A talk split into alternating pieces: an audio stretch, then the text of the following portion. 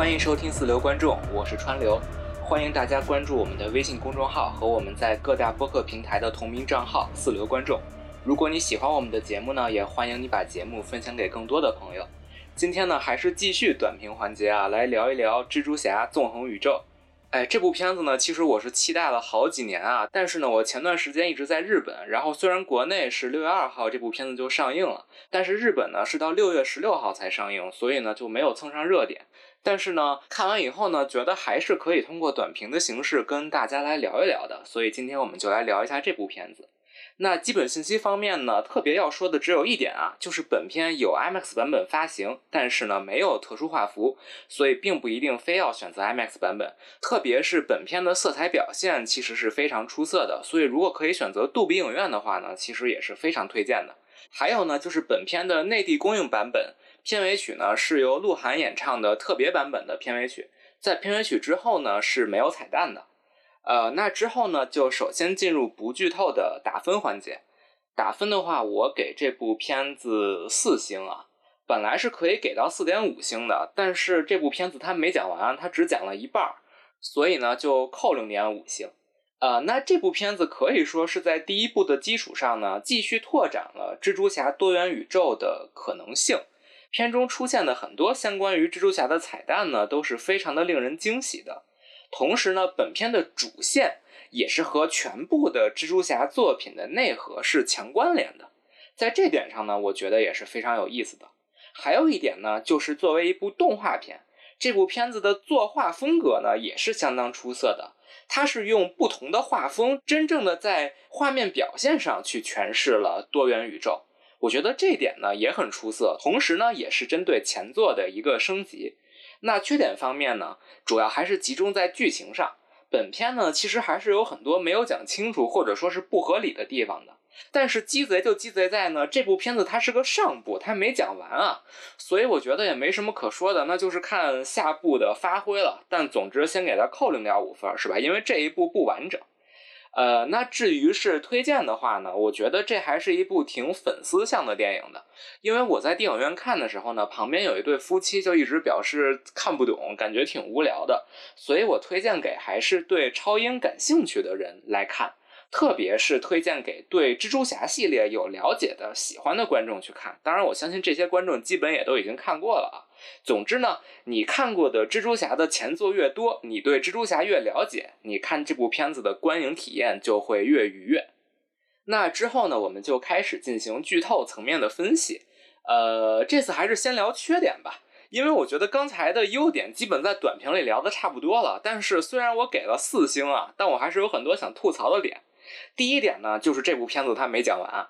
我觉得这简直是一个诈骗级别的没讲完啊！因为这部片子在前期宣发的时候，它根本没有说这是一部上部，它是一个半部的作品，所以在大家看预告片的时候，都以为这是一部完整的故事。我觉得我上一次在院线里感受到这种诈骗，还是在看吴宇森的《赤壁》的时候。作为一部叫《赤壁》的片子，正要开始赤壁之战的时候，这片子结束了，告诉你请看下集。而蜘蛛侠的完成度就是这样，就是在大战即将开始的时候，它戛然而止，然后告诉你请看下集。那我觉得这种情况下，你在前期宣发的时候是很有必要提及、提前告知观众，这是半集，这不是一部完整作品的。甚至你在给影片命名的时候，我觉得你就应该直接叫这部叫《纵横宇宙上》，对吧？因为好莱坞之前是有类似的情况的啊，比如说像是《哈利波特》系列。他是早早的就告诉大家，我最后一部拆成两部，分为哈七上和哈七下，对吧？即使是像是我们看刚刚上映的《速度与激情十》，它的主创们在之前宣发包括采访的时候，一开始就说了这部片子我们要做成上下集啊。当然现在也反悔了，说要做成三部，但这是后话了。但至少我觉得蜘蛛侠这部片子，它至少应该在宣发的时候给观众打个预防针。但是现在这样进电影院看的感觉，就感觉是被诈骗了，所以这个观感首先是很不好的。第二点呢，就是本片的叙事节奏啊，其实是有一些问题的。它在人物刻画上呢，是有一些比例上的失调的。最典型的呢，就是本片的两个反派，呃，一个是斑点，一个是蜘蛛侠二零九九，就是 Miguel。这两个角色呢，其实都是很关键的角色，但这两个角色的人物刻画都是割裂的。也就是说，本片的上半部分刻画了斑点，下半部分刻画了米 l 而这两个角色呢，在本片里呈现出来的都是一个很脸谱化的形象。虽然他们可能有一些呃比较可爱的、比较蠢萌的一些行为，可以让观众去移情、去产生好感，但他们的动机都是非常模糊的。包括在说我们前作出现的 Miles 的伙伴，像是格温，还有像是呃棕发彼得帕克，这两个人为什么在这部选择了背叛 Miles，然后站到了另一边？其实也是没有足够的时间去讲述的。而反过来看呢，本片人物刻画最丰满的，相对来说那个戏份最多的，反而是迈尔斯的妈妈，甚至都不是在本部遇到了危机的迈尔斯的爸爸。但是迈尔斯的妈妈这个角色，真的在整部片子的人物架构里有那么重要吗？好像又没有。影片选择花一些时间来构建亲情线，我很理解了，因为迈尔斯要去救爸爸嘛。但是本片的人物关系最后落实的最清晰的是迈尔斯和妈妈的母子关系，我觉得在这点上，它的整个的叙事上的这个戏份的分配啊，包括这个人物关系的主次啊，是有一些问题的。第三点呢，就是关于本片中的这个核心，就是关于织网事件的这个设定。其实这个设定本身是很奇怪的，就是到底什么事件属于织网事件，什么事件不属于织网事件呢？根据片中来看呢，似乎是影响蜘蛛侠的事件就都可以统称为织网事件，而且呢，从迈尔斯的角度来看呢，他的艾伦叔叔之前已经去世了，也让他获得了成长，对吧？但在这样的基础上呢，他的父亲的死亡好像还是一个织网事件，是不能被干涉的。那我们其实从观众的角度，从了解蜘蛛侠所有作品的角度，我们对织网事件可能是可以有一个理解的。因为其实蜘蛛侠死亲戚、死女友这件事儿已经成为了一个梗了，对吧？包括像是本叔叔啊，还有像是这个格温，啊，但是呢，我想说的是，如果你把这个梗的东西具体把它细化到一部电影里，让它成为一个核心设定的话，这就出问题了。那就是是不是所有的蜘蛛侠的亲友遇到危机的时候，这个事件都注定是织网事件呢？那如果照这个逻辑的话，是不是每一个宇宙的蜘蛛侠在他们的亲人遭遇危机的时候，他们都不能去干涉，都不能去救了？那如果是这样的话，在之前的所有蜘蛛侠电影里，比如说像是在托比版的蜘蛛侠里，那 MJ 他遭遇了很多次危险啊，那难道托比就去救就是破坏织网了吗？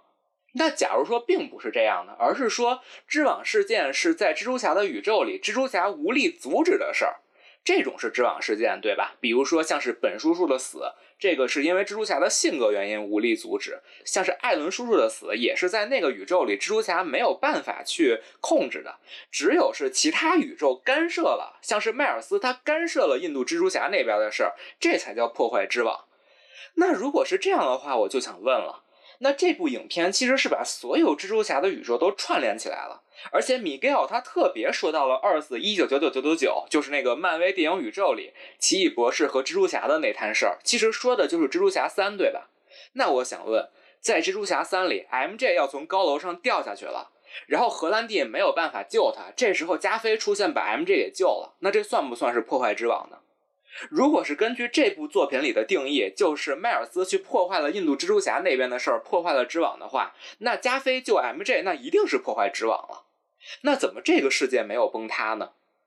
所以说呀，这部作品他想把所有的蜘蛛侠宇宙都给串联起来。这是非常有野心的，但这件事儿其实是非常危险的，因为当你把所有的事情、所有的危机都用一种必然性的织网事件去解释的话，它势必会遗留下来很多的 bug。同时呢，关于织网事件这个设定呢，还有一些其他的问题，比如说呢，印度那边的织网被破坏了，但这个时候呢，从蜘蛛侠的总部出来了一小队的蜘蛛侠科学家，他们就去把这个事儿开始去修复了。那这个事儿告诉我们，似乎织网事件也是可以修复的，对吧？这就带来一个问题，就是二零九九那个时间线里，这个时间线的科技水平到底是什么样呀？我们看到，在那个时间线的蜘蛛侠总部里，其实已经有一个 VR 蜘蛛侠了，就是官方翻译叫字节蜘蛛侠。它的科技已经那么发达了，而且呢，似乎当时的电脑演算已经可以演算出来，迈尔斯的爸爸要在两天后死。那你的科技水平都可以预知未来了，你也可以派出一小队的蜘蛛侠去解决这个织网事件的破坏。那我们知道蜘蛛侠的设定其实就是天才嘛。那我们相信，在这么多的蜘蛛侠里，他们一定是人类的一个，包括其他物种综合起来的最强大脑。那这么多蜘蛛侠，难道就这样认命了织网事件这件事儿，任由米盖尔洗脑摆布了吗？他们难道就不去想想怎么解决织网事件这件事儿了吗？我觉得这个是很说不通的。同时还有一点呢，就说到米盖尔组建蜘蛛联盟这件事儿，这件事儿呢，其实和他想维护织网的稳定呢，是恰恰相反、相违背的。如果说米盖尔想维护织网事件的稳定，那很简单，你不要去和其他宇宙的蜘蛛侠产生联系啊，因为我们说织网事件被破坏，恰恰是因为宇宙间联动，它才更有可能被破坏。你米格尔只要放任不管，你躺平，你让所有宇宙里的事儿顺其自然的发生，那这样的话，织网就根本不会被破坏。而你建立了蜘蛛联盟，你拉了这么多蜘蛛侠入伙，你得一个一个跟他们洗脑，不让他们去救自己的亲友。你觉得这件事儿的成功率有多大呢？所以说，其实组建蜘蛛联盟这件事儿本身就和维护织网稳定是相违背的，它只会让这个织网被破坏的风险更大，因为宇宙互相交错了。那从剧作的角度来说呢，我觉得这件事儿是可以理解的。为什么呢？因为蜘蛛联盟在下一部作品里，它势必会变成让 Miles 能够去打破这个宿命、打破织网的一个助力。但是呢，这件事儿在这部作品里啊，我觉得实在是不能细想。包括他也把米格尔这个角色给蠢化了，让你不能去细想他的动机。而且，为什么这样一个三观奇怪的人就成为了领导者，让这么多蜘蛛侠服气呢？这点其实也是不能细想的。第四个缺点呢，是一个真正的技术原因啊，就是我觉得本片的混音是有很大的问题的。这个也不止我，我看到有很多观众反映，因为我在影院的时候，我觉得本片的音乐声音真的是非常大，它有点盖过音效了。还有就是从幕后我们得知，这部片子的配音时间其实是非常短的，所以呢，我感觉是不是也出现了一个 bug？最明显的就是在开场的时候，字幕上有“可可”两个字幕，但是这个时候是并没有声音的。不知道是不是配音那边改了，没来得及改字幕，还是说配音那边混音有些问题？但总之呢，我觉得本片在混音的呈现上是有些问题的。那说完缺点呢，再来说优点啊。优点方面，刚才简评环节都说了啊。第一点呢，就是本片作为一部动画，它的画风是非常好的，它非常的多元，每一个蜘蛛侠自己的宇宙的画风呢都是非常不一样的，而且呢都非常有风格。我特别想提及的是格温蜘蛛侠的那个宇宙，它是采用了一种水彩风格的画风，而且呢，它的配色呢是根据人物的情绪主导的。我觉得这样的表现方式呢是非常大胆，同时非常好看的。还有一点呢，就是片中对于漫画式分镜的利用，片中呢有很多场景是出现了那种漫画风格式的分屏的。我觉得这个分屏呢也和本片的这个漫画风格是非常的统一的，而且呢也非常有意思。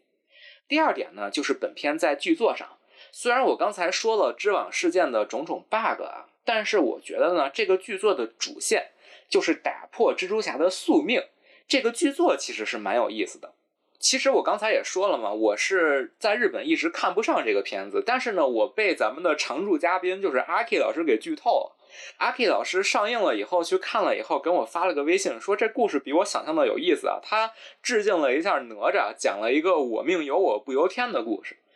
哎，然后我大概就猜到这个片子要讲什么了。而且呢，关于 Miles 的父亲要去世，这其实也是一个原作梗啊。因为在那个 PS 四的游戏里，Miles 的父亲就是在就职仪式上死亡的。呃，不管怎么样吧，这部片子的主线呢，它是成功的综合了目前为止所有蜘蛛侠宇宙里的梗，然后把它变成了一种命运，让主角去打破。那对于看了这么多蜘蛛侠的作品的观众来说呢，这个主线确实相对来说是比较新鲜的一个高概念。它相较于之前的蜘蛛侠的故事呢，也是提升了一个次元，达成了一种和观众的沟通。可以说是实现了观众的一个夙愿吧，因为我们知道观众都很想看到蜘蛛侠打破宿命嘛，所以观众在看到加菲救 MJ 的时候才会那么开心。所以这个剧作上呢，确实还是挺有意思的，也是对于前作所有蜘蛛侠作品的一个突破。呃，第三点呢，自然就是片中出现的各种彩蛋。本片中可以说是非常用心的致敬了所有的蜘蛛侠前作的作品啊，包括像是和真人宇宙的联动。唯一没有露脸的呢，就是荷兰弟版的蜘蛛侠，但这个似乎也可以解释，因为索尼在蜘蛛侠三里让所有人都忘记了蜘蛛侠是荷兰弟，所以说荷兰弟没有露脸，似乎也是可以理解的。唯一有一个小小的遗憾啊，就是我其实是很渴望看到东映版的那个 Spider-Man 在片中出现的。但是呢，这个 Spider-Man 目前没有出现啊。我很希望在第三部的时候啊，可以让东映版的这个特摄蜘蛛侠出现啊，这个非常有意思啊。当然这是题外话。然后最后一点呢，说是优点吧，其实就是一个鸡贼了。就是本片呢，它因为是上部，它吊胃口呢，所以呢，一切事情都可以推到下部去解决。我们刚才说了啊，这部片子有很多的 bug，比如说反派刻画不充分啊，格温还有彼得为什么背叛 Miles 的刻画不充分啊，然后包括这个织网事件啊，不能细想啊，还有为什么这么多蜘蛛侠就听 Miguel 的话去追杀 Miles 啊？但是呢，这些事儿呢都可以用一句话去堵住你们的嘴，就是哎呀，反正也没有讲完，我们下一步会给大家一个答案的。呃，那确实如此了。包括片中可能还有一些其他的问题，对吧？比如说像是这个前作的伙伴露脸太少了，这也是很多人的遗憾。但是呢，他们在结尾又都出现了，他们又组成了格温的新乐队。呃，总之吧，就是这部影片就是到了高潮部分戛然而止，告诉你且听下回分解。那在这样的情况下，主创们还有一年的时间可以把这些 bug 全都给补了，然后呢，呈现出来一部完美的第三部。所以说，在这种情况下呢，